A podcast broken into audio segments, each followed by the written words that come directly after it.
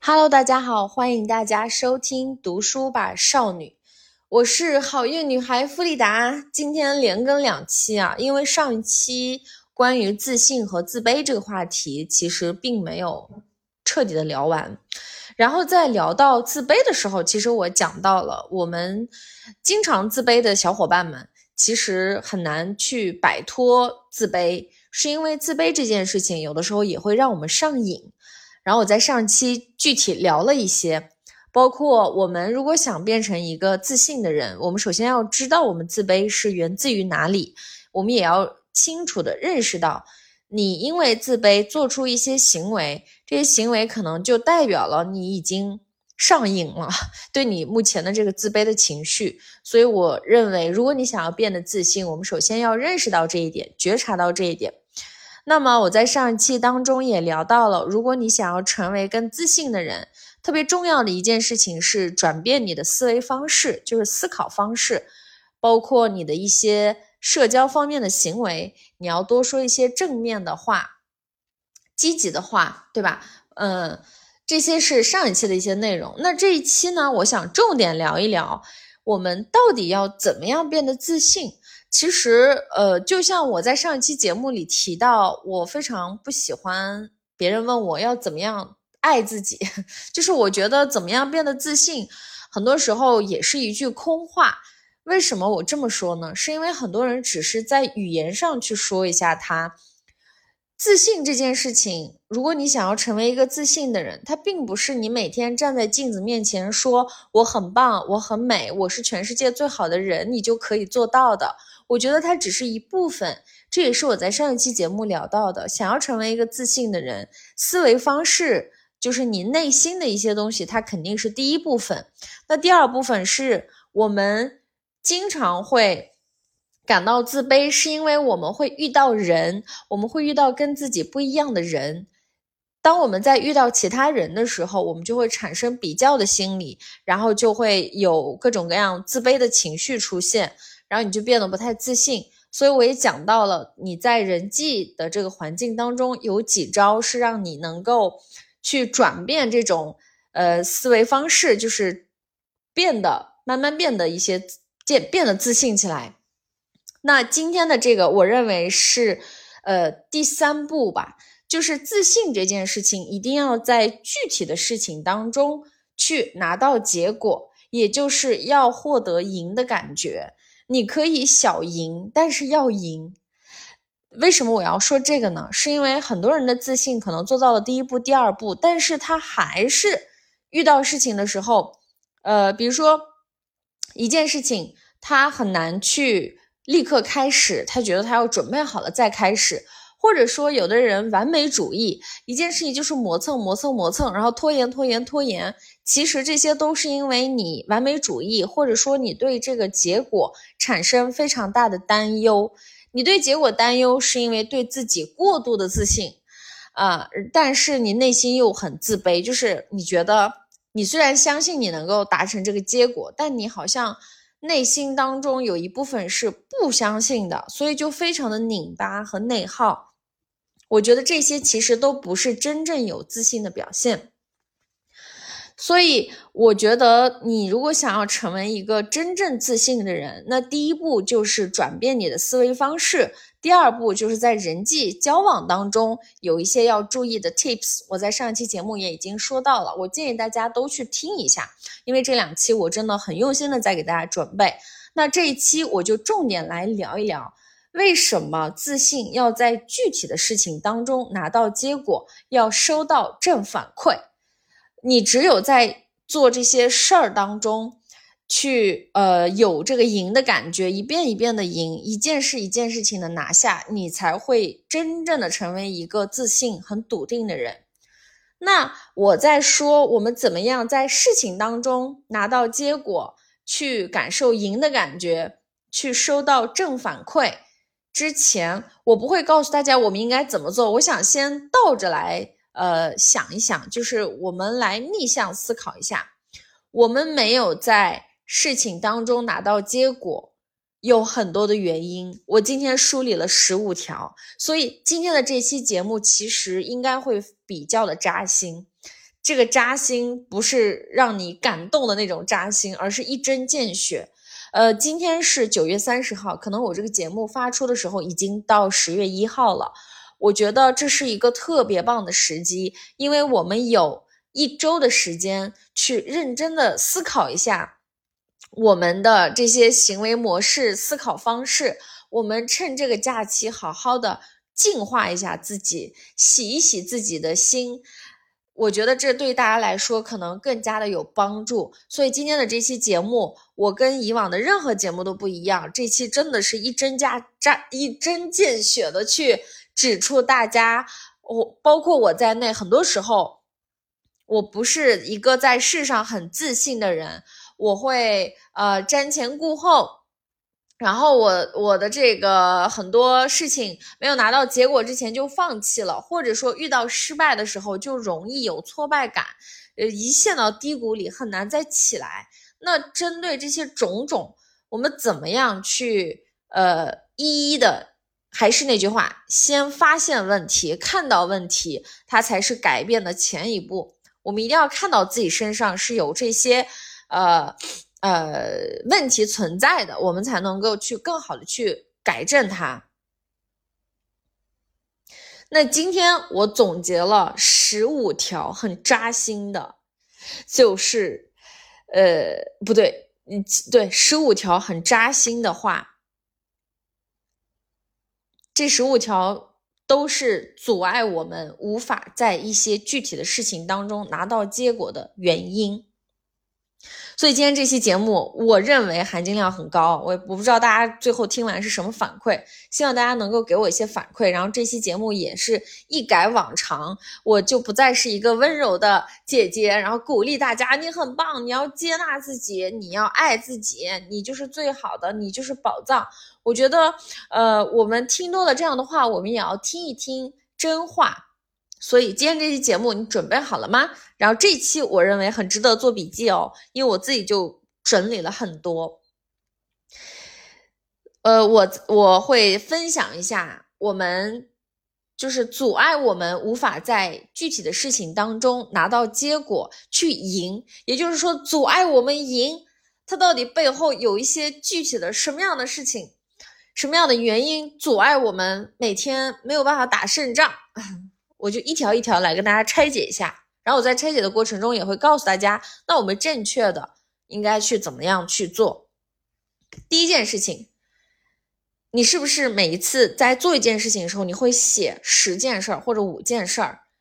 就是我们大家的思考逻辑有的时候是平行的逻辑，这是什么意思呢？就很像画思维导图，你今天想做一件事情，然后你平行拆出来了十条事情。其实这些应该是这个包含的关系，而不是并列的关系，不是平行的关系。这样的思考方式有时候会让我们觉得每件事都很重要。其实重要的事情当然很多，我们每天生活、工作，对吧？我们的各种各样的安排，重要的事情其实很多，但是最重要的事情其实就那么几件。甚至当你没有办法把它。就是细化到几件、一二三件的时候，你就记住，对你来说每天最重要的事情其实就只有一件。在这里，我很推荐大家一本书，也是我读书会里会讲到的一本书，叫做《每天只做一件事》。这书很棒，推荐大家去看。然后这个书当中，光看这个书名，我们就知道这个呃，这书整个的内容啊。但是真的是这样子。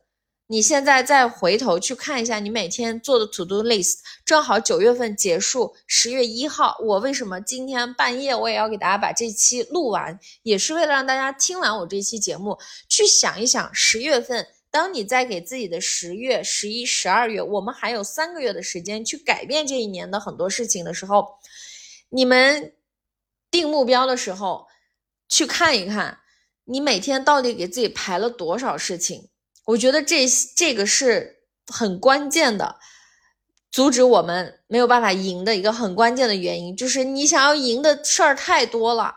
那我们人的精力时间有限，我们怎么可能在一天之内所有的事情都能有结果，对吧？就是我们应该把关注点放在你这一天所有的事情当中最重要的那一件事儿。你只要把这一件事儿做好，拿到结果，你每天都这么坚持，你真的坚持一个月试试看。然后第二个阻碍我们去赢的原因是，你觉得自己可以同时处理很多事情。这个也是有一段时间，这个时间管理这块很风靡的风靡的一个说法，就是叫多任务同时处理，对吧？那英文叫什么？我有点忘记了。就是觉得好像我可以边听播客边处理邮件，或者是边这个呃刷牙，然后边这个干嘛？就就是永远好像。大家陷入了一种，就是科学界里面什么你要这个，就是多线条处理事儿，这样的话你的大脑会被你净化，然后我们脑子会动得更快，我们的脑子就会越来越聪明，我们做事儿的效率就会越来越高。我觉得这样的科学的理论，我不能否认它，它一定是有自己一定的科学基础和这个科学的数据案例去验证它的。但我今天我还是想要把所有我做这期播客，我想要传达给的用户是一个一个又一个跟我一样的普通人。我觉得我们在我们还没有成为顶级的高手之前，我们先看看我们普通人的生活。你觉得你自己真的可以同时处理很多事情吗？这个其实过去很长一段时间，我对自己特别自信，就是我永远觉得我可以同时处理很多事情。比如说，我就会经常干那种一边听播客，或者是我放一些什么得到啊，或者是樊登读书啊，然后一边处理邮件。然后你会发现，我的音响里永远有一个人在说知识说话。然后我美其名曰这是我的背景音，我多少听到一两句，但是殊不知在一件一件这样的事情当中，我的注意力逐渐的被分散了。包括我要写写作的时候，我会放歌儿。我以前写方案的时候，我会放一些特别快乐、特别嗨的歌，我觉得这个能给我带来动力，它能让我更集中精神，或者。我在比如说要写作的时候，或者是要这个怎么样的时候，我会放一些钢琴曲，放一些古典音乐。但是我现在越来越觉得这些美其名曰白噪音，不一定适合所有的人。有的人可能那种超级学霸，他本身专注力就很强，然后他在学习的时候，人家只是因为感到枯燥了，他学累了，他想转变一下情绪。所以放那么一点点钢琴乐、古典乐、白噪音，但我们普通人就觉得，我学习就要先配好音乐，这种这种方式是不是可取？我觉得大家要扪心自问一下。包括我以前刷牙的时候，我也会放着歌或者是我洗澡的时候也会放着歌这些当然这是。可能是你洗澡，可能是你刷牙的一种乐趣，但是久而久之，我最近有一个特别大的感触，我就觉得一次咱们就做好一件事儿。我说的一次做好一件事儿，这个事儿并不代表说我今天发一封邮件才算事儿，我回复一个工作消息，我处理一个工作任务才叫事儿。刷牙洗脸也是事儿，洗澡也是事儿，打扫房间也是事儿，就是我们能不能在。刷牙的时候专注刷牙这件事儿，你会发现，我们以前会觉得我好像只有看书的时候、写作的时候，然后运动的时候才会进入心流状态。心流状态就是跟冥想一样，你所有的专注点都在一个一个位置，然后你一直沉浸在这样的情景当中。那我想问一个特别俗气的问题：我们刷牙难道？不像另外一种冥想吗？就是你刷牙的那一两分钟之内，你如果非常专注的在你的牙刷、牙膏和你的牙齿上面，你去感受一下刷牙这一件很小很小的事情，难道它不能给你带来心流吗？可能我这样说，很多人会笑，会觉得这有什么可。这这刷牙这种事情，这有什么可那啥的？但真的相信我，你们可以自己去感受一下。下次在刷牙、洗澡的时候，我们不要放歌，不要再听播客了，你就专注在这件事情的本身，你去感受一下。当然不是说让你每天都这样，你可以感受一下。我的这种感觉越来越强烈，是因为我不是搬到海岛了吗？我在万宁的时候，我发现时间变慢了。第一周和第二周的时候，我觉得时间变慢了，然后我整个人非常的急躁，我就觉得我对时间的感知力不太敏感了。我，然后我疯狂的也是依旧就是呃听歌，对吧？然后听播客，干这个干那个，然后走路散步，就是永远觉得我要同时干好几件事儿才可以，甚至我吹着头发我都要回信息。然后我会把那个吹风机架到那儿，让它开着，我的头挪动，然后我回信息。然后这边还有播客在放着，我就发现没有一件事情是我真正做好，我发型也没吹好。说这个有点扯远了，我觉得我们回归到做事情，就是有的时候我们对自己极端的自信，让我们觉得我们可以同时处理很多事情，但是。让我们先放过自己吧，先一件事情一件事情的来。现在每一个小事把它做好，真的每一件小事做好，你最终的那个大事儿，它大概率一定是做好的。然后第三个阻力就是我们对自己的意志力非常的自信，自信到觉得好像明天早上起来一切都会好，就是。《乱世佳人》里有一句话，对吧？Tomorrow is another day，就是明天又是新的一天。我们永远觉得太阳一升起，什么烦恼好像都不见了。这个对于情绪层面来说是这样子的，但是对于意志力意志力来说，不代表说你明天早上起来你就是一个充满电的状态，满满能量的状态。我过去。拖延很重要的原因就是，我觉得我明天早上起来我就可以做好，但是百分之九十九的情况下，我第二天早上起来我依旧不会把它办好。我明明可以，你你你就是你就是熬到十二点一点，也不是说天天熬，对吧？你在做事儿的时候，你就坚持那么一两个小时，把事儿就做完了，你踏踏实实睡觉不行吗？就非要不行，我要第二天早上起来充满鸡血的去。去做这件事情，然后第二天早上起也起不来，半夜也几次睡不好，因为你的大脑里永远觉得你有一件事情没有完成，是放到第二天的，你睡也睡不踏实，所以然后状态当然会受影响，你的精力也并没有你想象中的那么好，然后你就会去呃依赖外界的一些能量去给你补充，比如说喝咖啡，对吧？比如说强行大清早的去运动。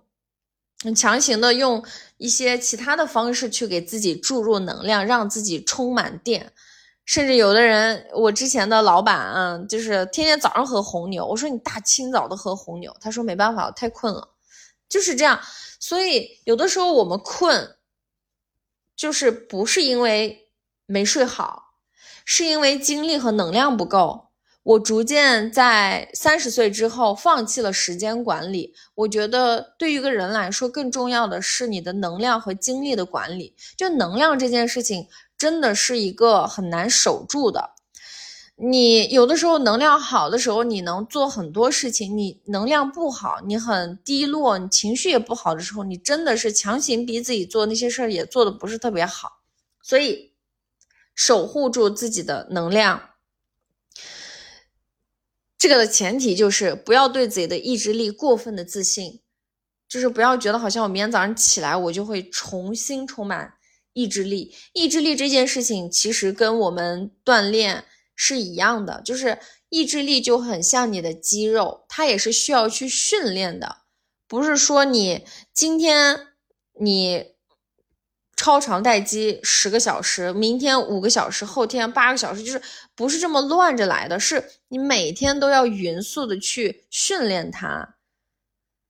然后第四点是，我们总觉得自己可以平衡好生活和工作，然后呢，会因为自己没有平衡好生活和工作，去觉得沮丧，去觉得哪里出现了问题。在这样的时候，当我们打开社交软件，看到各种各样的小红书博主啊、抖音的博主开始发自己的呃日常的 vlog 的时候，你会觉得天呐，他的生活也好精彩，他的工作也做的安排的井井有条，对吧？那你你说现在 vlog 博主上来就是，呃，月收入过十万啊，我是怎么同时打七份工，然后八份工，然后月收入达到十万，然后你看到他的 vlog，你就会发现哦，好精致啊，每天还能运动，还能去遛狗，还能做瑜伽，还能去这个学习、看书、处理工作、拍视频、剪视频、做播客，对吧？我就说哇塞，这个人好棒啊！然后你对照自己，你发现我什么也做不到。然后你因为这个东西越来越焦虑，因为你的关注点放在了这个人的这个视频里呈现出来的状态，是他的生活也非常精彩，工作也非常精彩。可是你有没有想过，那可能是他好几天的一个片段？就比如今天我发了我这一周五天的运动的。这个合集照片在朋友圈里，很多人就点赞，觉得好像我每天都特自律。但是我每天我也就那件事情坚持了。我在这周工作的时候也有这个时好时坏的时候，我并没有展现出来。所以我觉得平衡好工作和生活是每一个人最理想的状态。我也很相信这种我们这个。阴阳平衡，对吧？中国传统文化里讲到平衡，就是当你达到平衡的时候，确实整个人的身心状态都是非常舒适、很好的一个状态。可是我想问一问，今天我们是年轻人，我们是二三十岁的年轻人，是我们最该奋斗去实现梦想的时候。你在这个时候就去思考我要平衡生活和工作，我觉得有一点点就是牵强。有一点点难为自己，我们能不能在这个阶段暂时放下一部分，或者是你的精力给另一部分分配少一点？如果你觉得说你这一段时间你有一个工作上的目标，那你就去全身心的投入工作上的这个目标。你的生活方面势必会差一点，你势必可能你会缺席一些朋友的聚会啊，你会缺席一些自己喜欢的展、音乐会。你看不了，因为你这段时间在全力的投入在工作当中，因为你要实现你工作里的那个小目标。我觉得这个是很正常的事情，不要因为好像我这个月我每天都在为我工作上的目标在努力，所以我这段时间没有在生活方面有特别多精彩的这个瞬间，然后你就去懊恼，就觉得好像我是不是？活得不好，我这样子就开始思考人生那些大问题了。我觉得真的真的没必要。平衡当然是人生最棒的状态，但是我们现在还年轻，在我们有热血、有激情、有这个积雪去追梦的时候，有的东西你就是平衡不了。尤其是如果你是一个很渴望成功、内心有很多的欲望、很多的梦想想要去实现的人，你就是没有办法非常好的平衡。我觉得我们要接受这件事情。然后第五个阻力是目标定的太大。我觉得我们每一个人的人生要有一个很大的目标，这个目标可能是你要花这一辈子的时间去实现的。但是这种人生的大目标，对于百分之九十的人来说，他都很难去具象化，就是。很难有人在很年轻的时候就知道自己要成为一个什么样的人，要实现什么样的使命和愿景。我见过特别多四十岁、五十岁，企业特别成功，家庭也很幸福，自己也发展的很好的这种女性也有，男性也有，才开始思考我的一生要怎么样去实现我的使命，我的使命到底是什么？我人生的意义是什么？甚至有七八岁的人也会在开始思考。我觉得这个问题什么时候开始思考都不晚。但是你在二十多岁、在三十岁出头的时候，不要太早的陷入这种去追求人生很宏大的这种梦想的这种叫怎么说困境里吧。就是很多人会有一种疑惑，说我真羡慕那些早早的就知道自己要做什么事情的人，我就是找不到。然后我因为这个东西很焦虑，然后很自卑。可是每一个人找到自己的天命这件事情是有时间的前后的，是就是我逐渐觉得，有的人很幸运，他很小就知道自己长大之后要什么；有的人他就是没有那么的幸运，他需要一遍一遍的去尝试、去摸索。然后他最终有一天发现他在一个特别想都没想到的地方找到了人生的意义，然后从此一头扎进去。我觉得这些都是很有可能实现的。像我，我到了三十一岁，我到今年我才知道，哦，我人生大体的方向应该怎么走，我都还没有完完全全的搞明白。我觉得大家不用着急，不用因为这个东西去产生过多的焦虑和自卑。再一个，我认为人生的意义是可以变换的，就是好像我今天有一个使命，我做到一半儿，就是好像我这辈子就得做做完这件事情。你有没有想过，可能你到了五十岁之后，你突然发现你人生的意义在它在别处，你在做其他的事情当中又找到了意义。能不能并行一起做呢？为什么不能呢？为什么人生只能实现一种使命呢？那我们也有很多的榜样，对吧？比如说特斯拉，我我当然这个特斯拉是一个离我们很遥远的人物，但是这个哎，我在说什么？这个特斯拉，呃，这个汽车的这个这个这个埃隆马斯克，当然马斯克是一个距离我们很遥远的人物，但是他的使命，你看他以前做这个支付。叫什么啊？线上支付的公司对吧？然后开始做这个，跟自己的弟弟做这个太阳能，然后又去做汽车，然后做这个造火箭。那那你能说他就是人生的意义只有一个吗？只有做特斯拉一件事情吗？并没有，他尝试过很多很多的事情。他现在收购了 Twitter，对吧？就是国外的微博，他收购了这个，他还在实现他的一种新的意义，就是包括你看，像谷爱凌，我在上一期也提到了，他对时尚也很感兴趣，他对各种极限运动都很感兴趣，他对学习也很感兴趣，他对写作、对阅读都很感兴趣。你能说他的人生的意义只局限在了滑雪这一件事情上吗？所以我觉得大家不用特别的局限在这里，也不要因为这种宏大的命题去。困住自己，去变得更自卑，说：“哎呀，我怎么什么都没找到？我这个意义到底是不是意义？我我现在找到的，我想做的事情，到底是不是我这辈子都想做的事情？想这么多，不如先干着，干着再说。然后说到目标，可能要多说几个。除了这个之外，还有一种目标就是设的特别的大，特别的远。我自己个人有一个呃。”五年的这种人生的大目标，也有三年的，这种都是脑子里想一想，不是特别具体的。因为五年和三年，我过去曾经定过这样的计划，就是也是当时受我的榜样的影响，叫一生的计划。后来我发现，我很难成为那种特别自律、严格按照自己的人生版图去一步一步的去走下去的那种人。我的人生更多的是。倾向于体验多样化。那我在体验的过程当中，我们知道世界有非常多的不确定性。我有的事情可能就是没有办法三年五年办到，我可能要花十年才能办到。我逐渐也意识到了自己的这一点。有的事情我可能能花一个小时办，别人就得花一个月。那有的事情别人三年五年就达成了，可能我就需要十年。这是一个这件事情，我们要学会接受。那接受之余，目标我们要不要定呢？我们当然要定。可是我们是不是可以更近一点儿？像这种月度目标、年度目标，可能你都不需要定的特别的死，对吧？因为像这种发生这种口罩事件，你可能很多想法就搁置了。嗯，然后你的公司突然破产了，你突然这个被裁员了。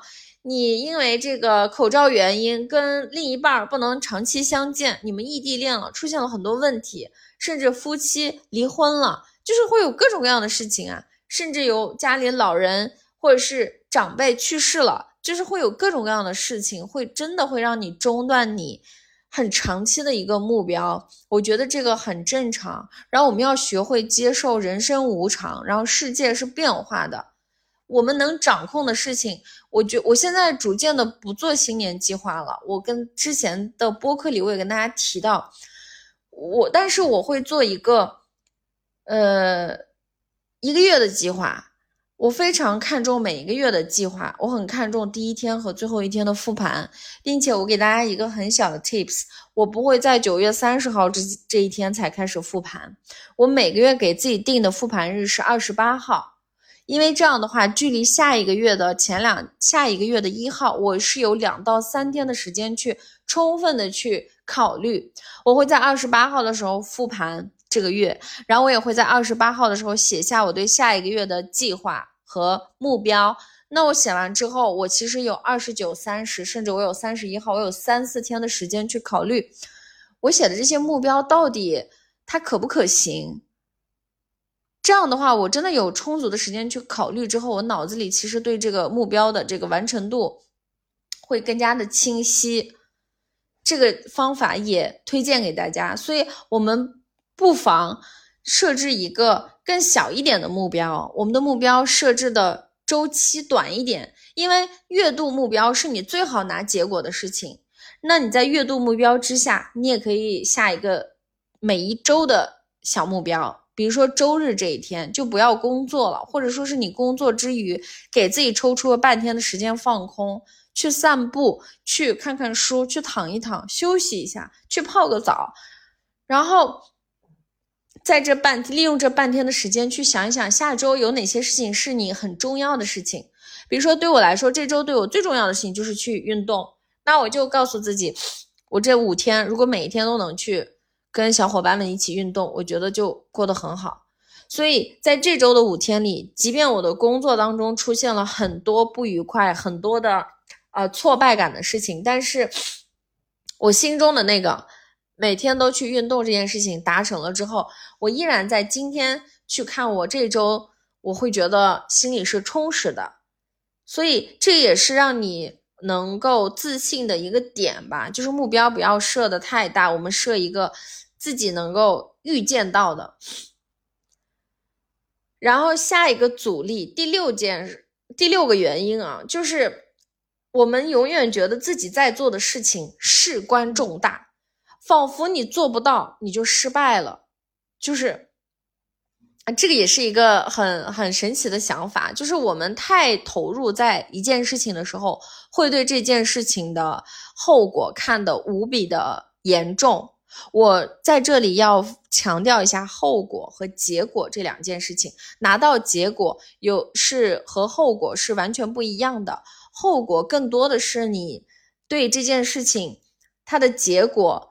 的一种反应，你就是你觉得你一般觉得这个后果太沉重了，不能承受，或者是你觉得这后果还可以能承受，但是结果呢？结果这个是这个东西，就是你做了一件事情，它一定要让这件事情有结果，不管这个结果是好的还是坏的，它都是能够激发你在下一次做这件事情能够做得更好的很重要的一个原因，所以。我们再回过头来说，有的时候我们在做一件事情的时候，会觉得这件事情事关重大，我要是完不成，我就失败了，我整个人生就垮了，好像就投入在就就就就在这件事情上面就完蛋了。就是我不知道大家有没有过一种体验，叫做临死，就是濒，嗯，叫什么？濒死的体验就是濒临灭绝的那个濒，我这个对不起我的这个前后鼻音，就是你跟死亡擦肩而过的瞬间。我不知道大家有没有过这样的时候，哪怕是很小很小的时候，你如果有过这样的时候，你可以去在脑子里去过一遍当时的你自己，你当时真的跟死亡、跟一些重大的疾病擦肩而过的时候。你当时满脑子想的只有求生欲，就是只要我活下来，我一切都会好。所有现在的一些事情对我来说都不重要。如果今天你在做一件事情之前，你被这种恐惧，就是对它后果的这种承受能力产生了特别大的焦虑，你真的可以想一想自己跟死亡擦肩而过，跟疾病。擦肩而过的那些瞬间，你当时脑子里在想什么？我相信你一定不会再想，哎呀，我这个老板这个报告没有交，哎呀，我今天的这个呃视频数据不太好，我今天被谁批评了？哎呀，我今天这个事儿没做好，哎呀，我今天这个考试考了六十分，今天我这个物理又不及格。你想到的肯定不是这些，你满脑子想的只有一件事，叫做我如果能活下来就好了。我现在只想活着，或者是。在你每次去医院的时候，我知道很多年轻人都很害怕去体检，对吧？你体检之前觉得，哎，我要去体检，我要我要去认真的看看我身体，我早检查早发现，对吧？可是当你体检的时候，你会各种忐忑，你体检完更忐忑，就是在那个体检报告出来之前，你更忐忑。那几天你的心理特征大概率是。啊，好焦虑啊！这体检报告什么时候出？我发誓，我要开始改变我的生活习惯。我要早睡早起，我要吃健康的食物，我要我要规律的运动，我一定要好好的爱惜我自己。我相信你满脑子想的就是这些，因为你害怕体检给你传来一些不好的消息，然后等到这个体检报告出来了，你才会长舒一口气，对不对？所以。当你在做一件事情的时候，你觉得这事情太大了，你做不到，你就要失败的时候，我建议大家去想一想这些瞬间，包括最简单的，比如说我们去游乐场坐过山车，坐过山车之前，我不知道大家有没有这样的体验，我以前坐过山车之前我很害怕，然后坐上过山车啊，坐过山车之前我很兴奋，然后坐上过山车之后，当这过山车在。经历最可怕的摇摆的时候，我内心就会觉得妈呀，这过山车会不会突然失事？它会不会突然有机器故障？我会不会突然掉下去？就是我就会，我觉得这也是一种跟死亡自己在脑子里面擦肩而过的瞬间。然后我在那一刻会觉得，求求老天让我平安落地吧！我落了地之后，我一定会这个好好做人。包括我们每一次坐飞机，当飞机遇到气流，它颠簸的很严重的时候。你难道内心没有一丝闪过那种恐惧的念头吗？你自己再想一想，当你产生那些想法的时候，你的脑子里你想的还是那些工作上的挫败吗？一定不是的，你想的只是我能不能活下来。哎呀，我还没见到我家人最后一面，我还没能去实现我的梦想，我还没有去海边，我还没有徒步，我还没有环游环球旅行。对吧？我还没有找到我爱的人，我还没有生下可爱的宝宝。你想到的肯定永远都是这些。所以，真的，当你觉得一件事情你想开始，可是你害怕，你觉得你仿佛做不到就是失败的时候，建议你想一想我刚刚说的这些场景，你会发现啊，那些事儿都没有那么重要，就它的后果没有那么重要。那我说完这个，我要说下一条，就是阻碍我们。自信的点就是我们在做具体的事情当中没有拿到结果的点。第七个原因就是我们的目的性不够强，就是我们就是这个这个点，大家可以去观察一下运动员。我特别喜欢看运动员的那些训练的视频啊，或者是我喜欢看一些运动品牌的那种广告。就是我看着别人流汗啊，看着别人每一天都在日复一日的训练。就让我觉得哇，他们的努力，他们得金牌，在在那个讲台上的那一刻，对吧？就是你得了冠军，然后唱着国歌，然后你披着五星红旗，哇，全世界的那个瞩目，那一刻你真的是全世界的明星那种感觉。但是那个背后真的是日复一日的在训练。那你说每一个运动员训练的时候，他只是说，哎呀，今天我完成这十个 to do list 就可以了吗？不是的，他每一天的训练都带着一个目的，唯一的一个目的就是我要赢，我要拿冠军，是这种让他拿冠军的目的欲望足够的强烈，才能够支撑他每一天去进行那些枯燥的训练，去忍受病痛，忍受孤独，所以。大家其实，在做一件事情的时候，当你没有动力的时候，当你又产生那种自卑的挫败感的时候，你想一想，运动员，运动员会把每一次失败真的是看成是成功之母。只要他没有在那个真正的赛场上失败，他所有的失败他都能忍，因为他赛场上他要赢，所以在这个赢之前，他那些失败都是可以接受的。就是这些失败能够让他变得更好，他会从这些失败当中去找到总结原因，甚至这次是这次，即便他在这个赛场上失败了，他也会想着永远盯着下一次比赛，下一次比赛，再下一次比赛。就是我们跟运动员不同的很大一个原因，是我们生活中很少有这样的比赛，所以我们很难去确定自己的这种很强的目的性。就是如果你想要成为一个目的性很强的人，我说的是做事儿啊，不是说我今天做人，然后我这个有什么目的。我们今天聊的自信，全部都是跟做事儿相关的。就我们在做一件事情的时候，你对这个事情要有很强烈的目的性。你做这件事情，你到底渴望收获什么？然后，当你的这个目的特别明确了之后，你可以倒推，倒推之后，你就知道你每一步应该做什么。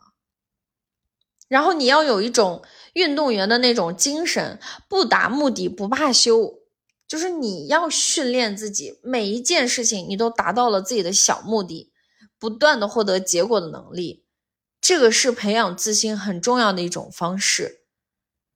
比如说，你今天，比如说你这周要减，比如说我那天在这个呃我的读书会的这个群里。嗯，我们的共情练习是十一假期期间，你有没有想达成的小心愿？我给自己写，我想减三公斤。那我十一有七天，对吧？我三公斤的话，那我每一天大概要减一斤吧？一斤每一天很很很容易达成吧？那我每一天就是达成这一个今天的小目的。我的目的就是我今天就减一斤，我都不减一公斤。咱不要整那些就是。突然断崖式的节食这样的方式去伤害自己，我今天的目的就是减这一斤。那我为了这一斤，我可以做的事情是什么呢？第一个，我要去运动，运动能够帮我燃烧脂肪。第二件事情，我要早早睡觉，所以我上一周基本上都是很早就睡觉的。第三件事情，我在吃的方面，我我还没有办法像一些专业的这种健身的人或者是减肥的人一样，去一下子。给自己就是安排太多，我只能做到的事情就是我晚餐的时候不吃碳水，但是我晚餐还是要吃。我中午和早餐这一顿都可以吃碳水，但是我晚餐的时候把碳水戒了。哦，我一天一斤很容易实现，你们真的试一试，你每天这样一斤下来，我觉得我整个国庆我可能都都真的能减个五六公斤。这个我真的没有开玩笑，这就是一个呃定目标以及目的性要很强。你心中的那个数字是什么？我在做咨询的时候，我数次会问大家这件事情。你今天做 IP，你今天做播客也好，做小红书也好，做视频也好，你最终的目的是什么？我其实特别希望听到那些，我就是为了赚钱，我要赚多少多少钱，就是你心中一定要拍一个数字，就很像。我过去为了融资去见一些投资人的时候，每个投资人都会问我：“你到底要多少钱？”你心中一定要有一个数字，然后你要为了这个数字去努力，你所有的一切都是绕着这个数字走的，你绕不开的。这个是我当时在上海的时候，当时也是见了一个做投资的朋友，然后聊完了，嗯，我我就我就跟他这个说了一下。这件事情，然后他就问我心中的数字，我当时说的特别的随意和不确定，他就告诉我说，你要回去想一想你这个数字，因为你要知道，你见你未来如果选择了创业这条路，选择了拿融资这条路，那你在融到钱之前，你所有的一切都要为这个数字去服务，就是不达目的不罢休，这个是很重要的一件事情，然后。第八个阻碍我们的原因是，我们总喜欢告诉别人自己的计划。大家有没有这样的感受？就是，呃，咱们老祖宗有一句老话叫“闷声发大财”，对吧？其实是，呃，话糙理不糙。我在这里想说的是，我们总喜欢告诉别人我们自己的计划，然后在做这个计划的时候，往往一开始很亢奋。做到中间坚持不下去的时候，你本来你要克服的只是一个坚持和放弃这样一种情绪，它本来是只有一层，结果在上面你又叠加了一层，叫做完了，我这个计划已经告诉了很多人，如果我做不到，他们会怎么看我？你就又叠加了一层烦恼，然后。你这时候又觉得，哎，我你，然后你开始到第三层的时候，又开始多了一层自我责备。早知道就后悔了，开始说早知道我就不说这个计划了，我不说也没这么没没这个事儿。我为什么搞的这个雷声大雨点小？我你们相信我，我也经历过很多次这样的时候，就是很嗨，图一时的嘴快，特别嗨，然后就说了，说完之后没做到的时候，可能别人已经忘，但我自己内心永远在很拧巴。然后这个也是会阻碍我们在一件事情上拿到结果的一个点。那第九个原因是，说完告诉了别人你的计划，我还想说一个，你没有学会正确的做白日梦。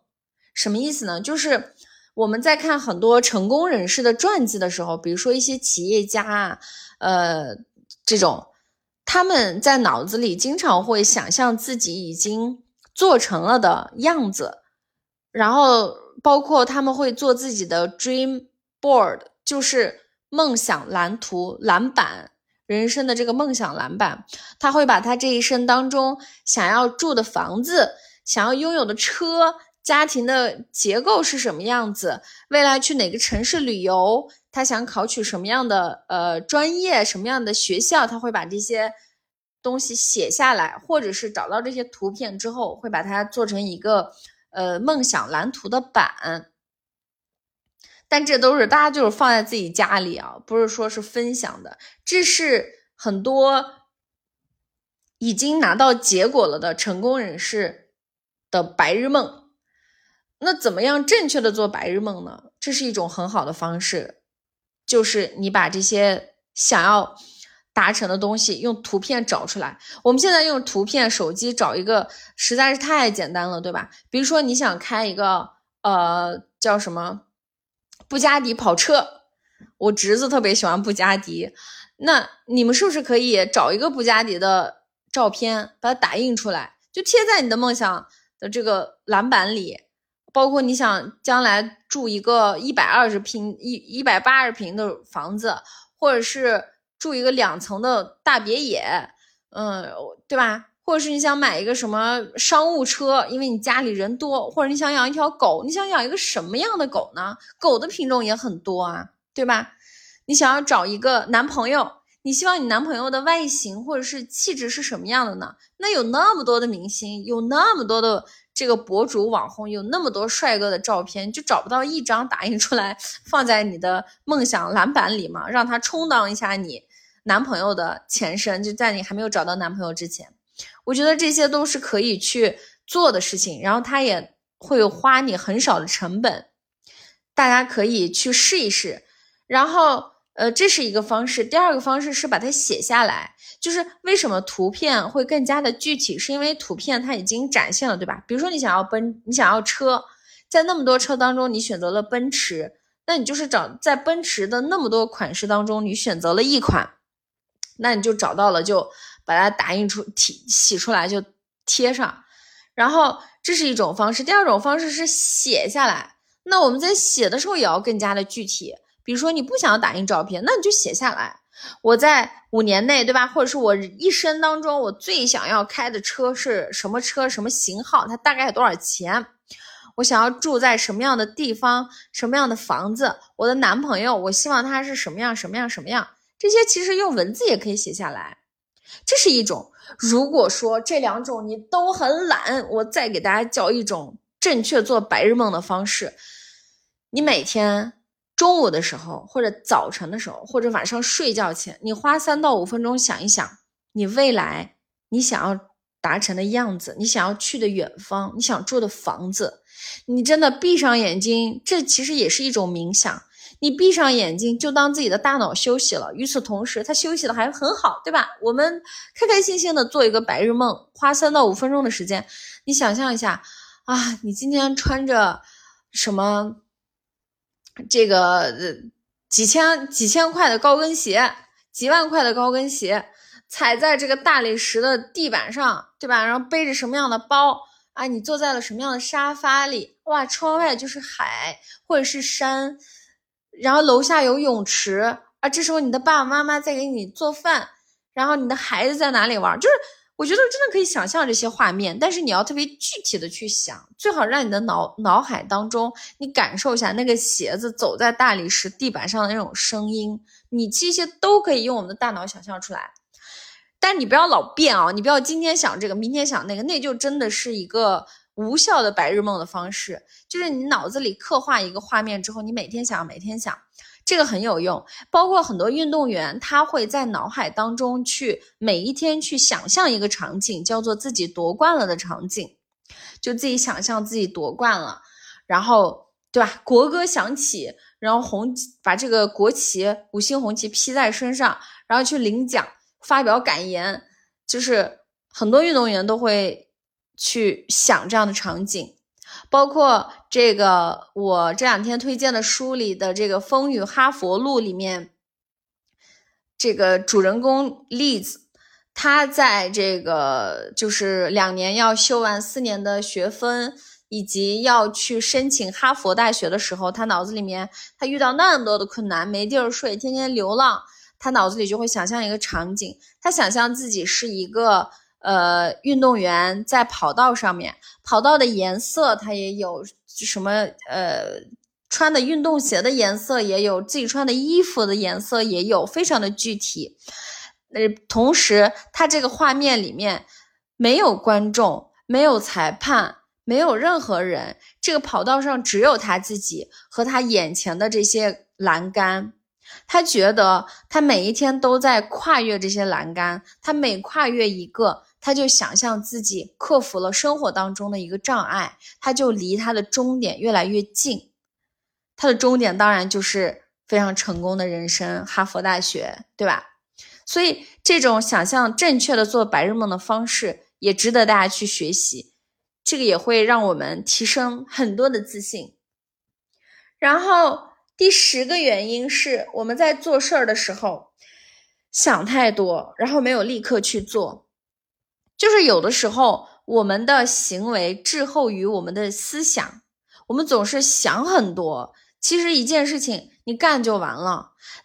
真的给大家一个 tips：当你今天躺在床上思考要不要早起的时候，不要去想，哎呀，现在几点了？天亮了没？黑了没？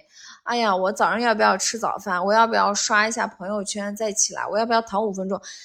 当你的脑子里出现第一个信息叫做。我要不要起来的时候，不要纠结，直接起来，真的。然后当你看到你的被子没有叠，你在想，哎，算了，我不叠了，反正晚上还要钻回来睡觉的时候，别这么想，立刻去叠。就是当你坐在家里想着，哎呀，我好想变瘦，我想我该开始运动了，那我该定个计划吧的时候，先别定计划，先去做。你先拿个瑜伽垫就开始做，或者说是。直接下楼跳绳，或者在家里就直接开始活动筋骨，动一动。就是我在上海的时候，有一个朋友跟我说过一个很棒的一句话，叫做“让你的想象力，哎，让你的行动力超过你的想象力”。这句话我要用在这期的标题。这期很好，这个这句话很好，真的立刻去做。第十一个原因是。我们总是停止追问，在我们做一件事情的时候，做之前停止追问，做做中间也停止问，做之后更加停止追问。我说的是追问，追问是什么意思？是你一遍一遍的问自己。比如说，今天我们决定要去完成一个大项目之前，问一问自己，这个项目你到底做成，你想要得到什么？你希望自己在这个事情当中收获什么？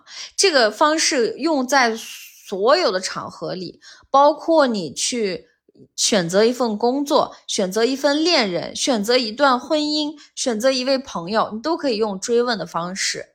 你追问了之后，你会发现你不用再，你再也不用去看那些哲学家，你发现你自己就会成为一个哲学家。追问的过程就是我们探索自己的过程，这过程很难。尤其是在大家没有养成这个习惯之前，但是相信我，追问是一个，呃，每天你会想象，你会，当你真的养成追问的习惯，你会觉得自己是一个外科大夫，就是做手术的那种大夫，每天都在拿着刀打开自己的胸膛，然后去直面里面的器官到底有没有发生病变。真的是一个很残忍，但是很爽感的事情，就是你做一件事情做失败了，不要停在失败的那一点里去追问。可能你追问的第一层原因是，哦，是因为我协作团队协作没有协作好，是因为我这一步数据调研没有调研好。很多人的追问就停在了这里。其实你不妨再去问自己一下，你为什么就停在这里了？是当初有什么样的事儿发生吗？你到底是因为什么原因停在这里？是你不会吗？还是你不想？就你一步一步的问下去，你会发现你的人生从此都是答案，你没有疑惑。真的，朋友们，做事儿的时候真的多多追问。然后第十二个就是。其实跟这个追问有一点异曲同工的意思，就是我们总是用战术上的勤奋去掩盖战略上的懒惰。其实有的时候定策略比做计划更加重要。这里的策略可能更加多的是你做一件事情，你到底要用什么样的方式？你这件事情到底要达成什么样的目的？你用什么样的方式能够更高效的达成你的这个任务？而不是你上来就写一个计划，我一天背五十个单词，然后开始 abandon abandon 开始背起来，三个月之后你还在循环这件事情，对吧？那你说那些考试的高手，他们第一件事情先去研究考纲，有多少人是在一场考试之前先去买课后习习题，先去买补习题去做的？但真正的学霸高手，他们学学习先去研究考纲。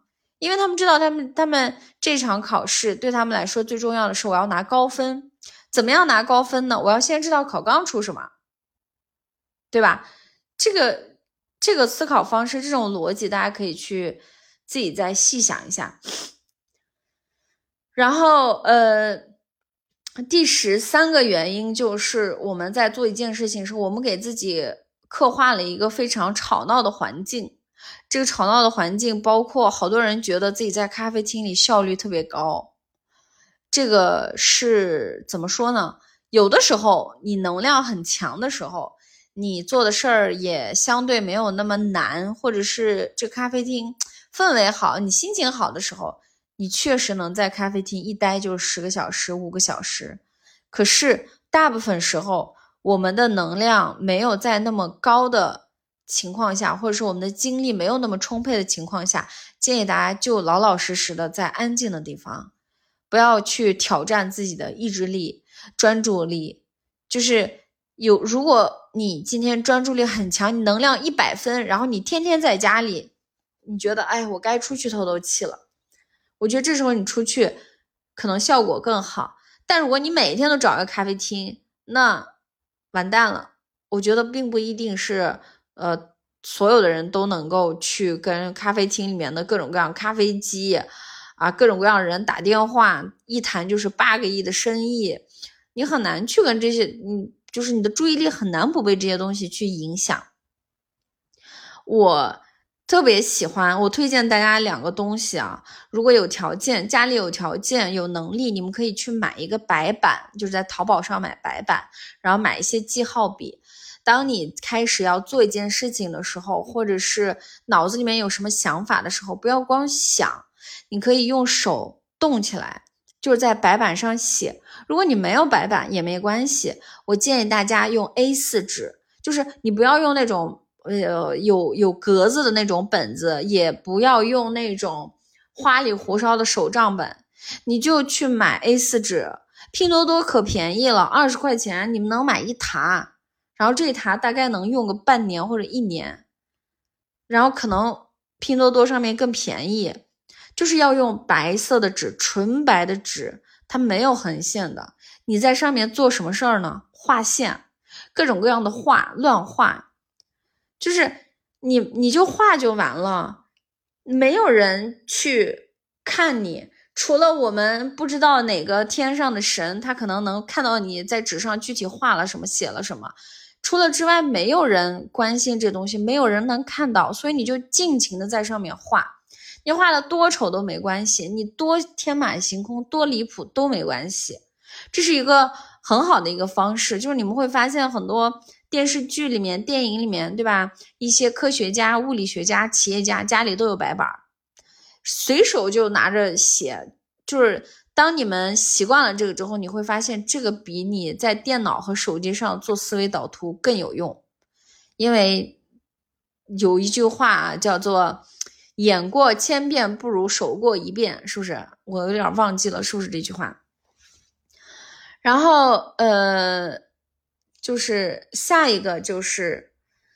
也是特别重要的一件事情，就是让事儿成为事儿，让人成为人。什么意思呢？就是我们有的时候特别喜欢用一些大词儿，用大词儿有一个，啊，有一个负面影响。就比如说，我今天突然刷到一个视频，叫做“相亲上岸了”，我特别不能理解，相亲怎么还能用“上岸”这样的词去描述？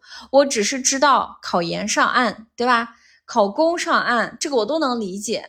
很多人说，哎，我在岸的这一边，哎，我我我在这个水底下，我在海里啊，我今天要上岸考公，我要上岸考研，我要上岸。当我看到相亲上岸的时候，我真的是忍不住了，我就觉得有什么大病吧？相亲这种东西，爱情、婚姻，你也要用这种上岸，就这是一个多么可怕的竞争关系。好像你今天相亲一直失败，你就会在海里溺死一样的。可是相亲失败是你的原因吗？也有对方的原因吧，这是两个人的事儿。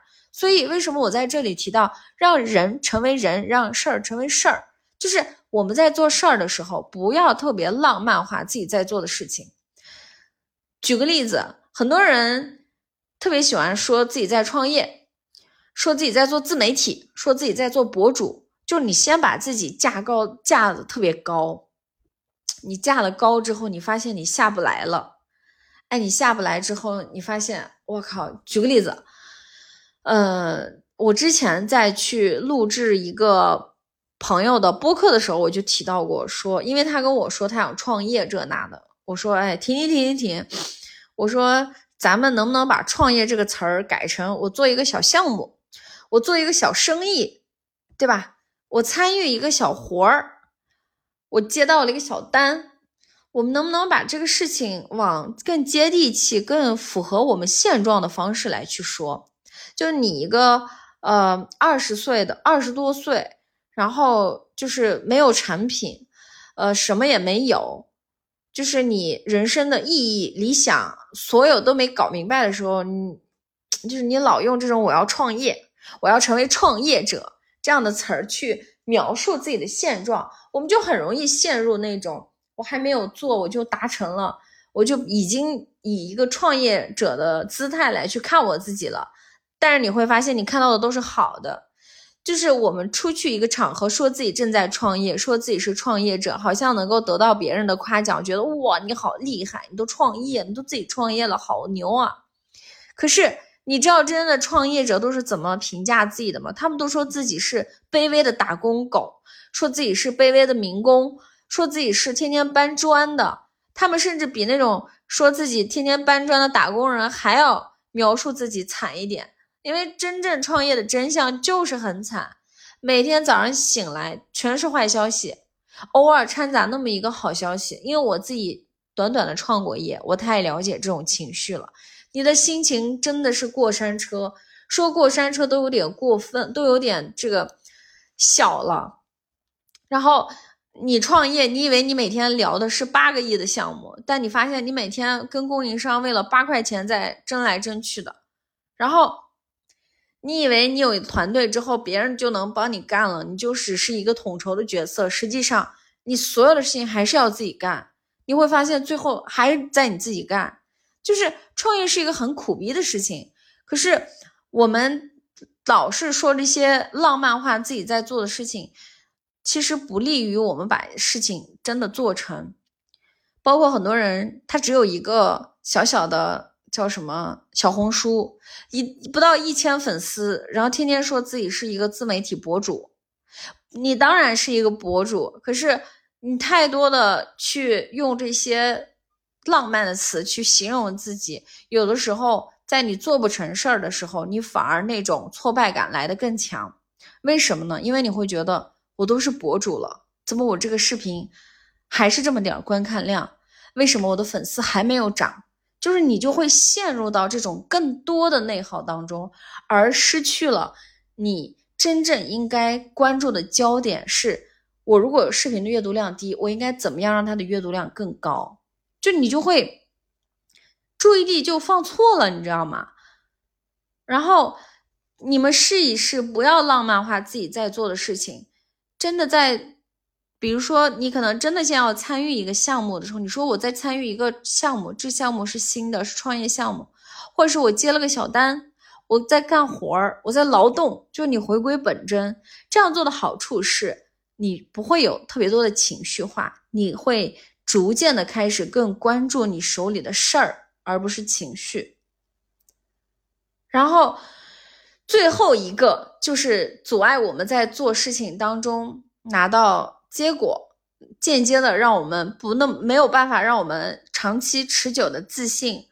或者是让我们自信的时候底气不足，很重要的一个原因是，很多人间歇性的觉得自己很棒很好，可是这个东西不持久，就是间歇性的踌躇满志，一段时间非常的积雪，觉得自己无所不能，什么都能干，又一段时间觉得跌入了谷底，我真差，我真丑，我是世界上最差劲的人，我怎么是这样的人？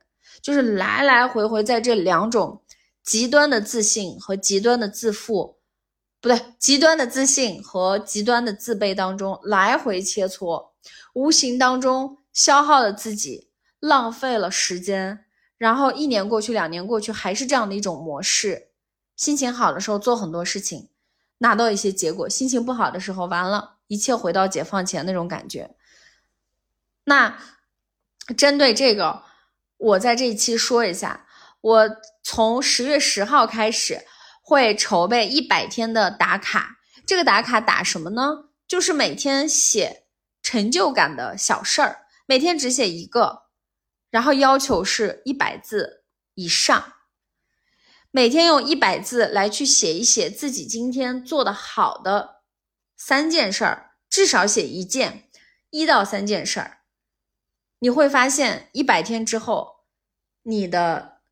自信会提升很大，为什么呢？因为写的是事儿，不是情绪。就是你今天做了什么样的事情，能够让你从这个事情当中获得成就感的，你可以写一到三件。然后为什么我想打卡去做呢？因为我过去举办过很多次一百天打卡营。然后大家的收获都特别大，有好多人养成了技能，减肥成功，然后就是考试通过，这那的事情反正特别多。那在这个过程当中，我很想陪伴大家一起去写这个成就感日记，因为我觉得大家真的，我收到的私信很多都是关于我很自卑，我想要自信一点，我总是这个做事儿对吧？完美主义，准备好了才开始，我有这样的问题那样的问题，这样的问题那样的问题。即便今天我给大家说了这十几个 tips，可能大家都不一定能够真正的落实到这个自己的实际的生活和工作当中，因为我们就是这样。包括我从八岁写日记到今天，我依旧没有办法说每一件事情都做到如此的自律、如此的自信。可是我现在大概率已经是一个比较能够接受自己，然后平时也很自信、也很有能量的一个人。那我在这期间做的最正确的事情，就是一是阅读，第二就是记录自己每天最棒的瞬间。这个瞬间一定是我最我干成了什么事儿，而不是说我今天醒来心情很好。不是的，是我今天醒来之后，我给自己做了一顿早餐。过去我的早餐是很油腻的、不健康的，今天我做了一顿健康的早餐。就是我们要回到一件一件的事儿当中。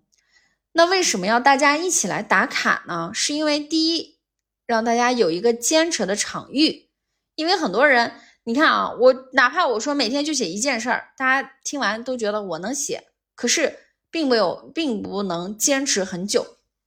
这第一，我觉得在一个社群里有一个很好的氛围。第二件事情是，当我们写的时候，我们写完，你这件事情都已经做的这么棒了，你应该得到更多的鼓励，得到更多的正反馈。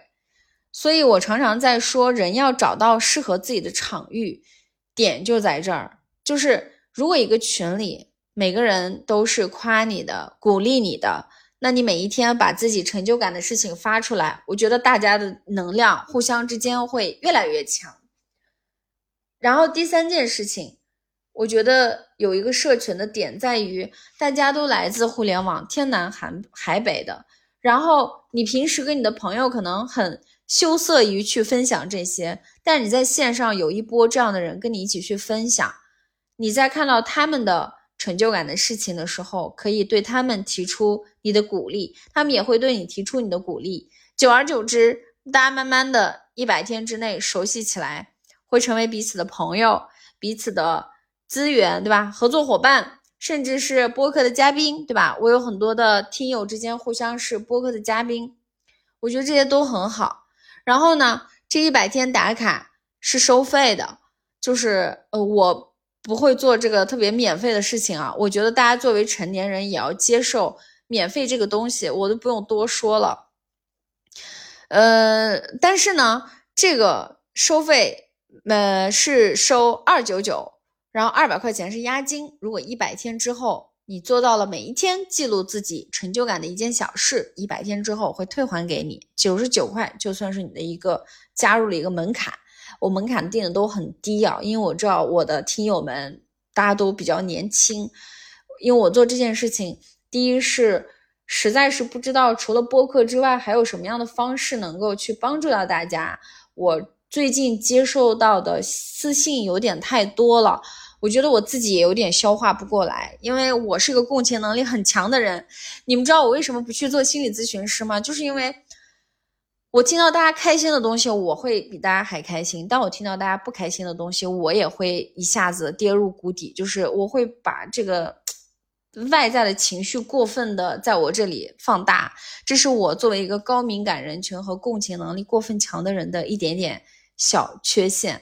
所以我觉得这个这样的就是记录自己成就感日记的这样的方式，可能更能够。真正的帮助大家去提升自信，以及在社群里，当你写到自己做一件事情获得成就感的时候，如果你这个事情大家很感兴趣，你甚至可以给给大家分享一下你是怎么做到的，对吧？我们一步一步的建立自信。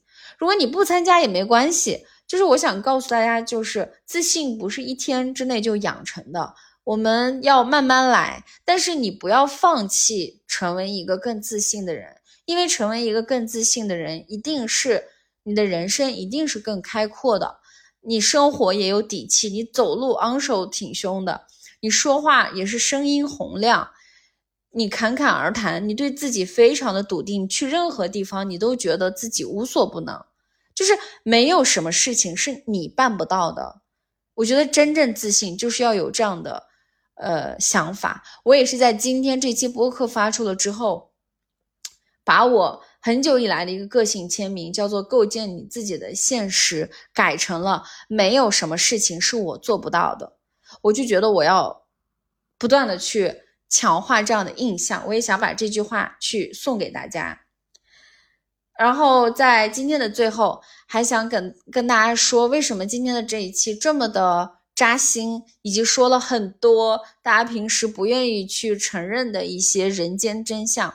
是因为我在看一本书的时候，这本书就是临终的人写的一些遗言，在这些遗言当中，有一句有有一个呃，有一有一种类型的遗言被反复提提到，叫做“我没有鼓足勇气去过另一种我想过的生活”。我觉得这个背后就是很多人对自己的梦想不够重视，直到临死前才明白，说这一切都是与他们做过或者没做过的选择息息相关。我觉得自信是一种特别好的选择。我希望你们都能选择无条件的接纳自己，希望你们真的能成为那个由内而外的自信，从思想到行为都是又酷又拽的人。感谢大家今天的收听，感兴趣对于写成功日记感兴趣的，可以直接扫码进群，然后会在群里呃说的更详细一点，然后我们再进行下一步的。然后祝大家十一假期愉快！我也会在十一期间跟大家聊其他的一些 solo。谢谢大家。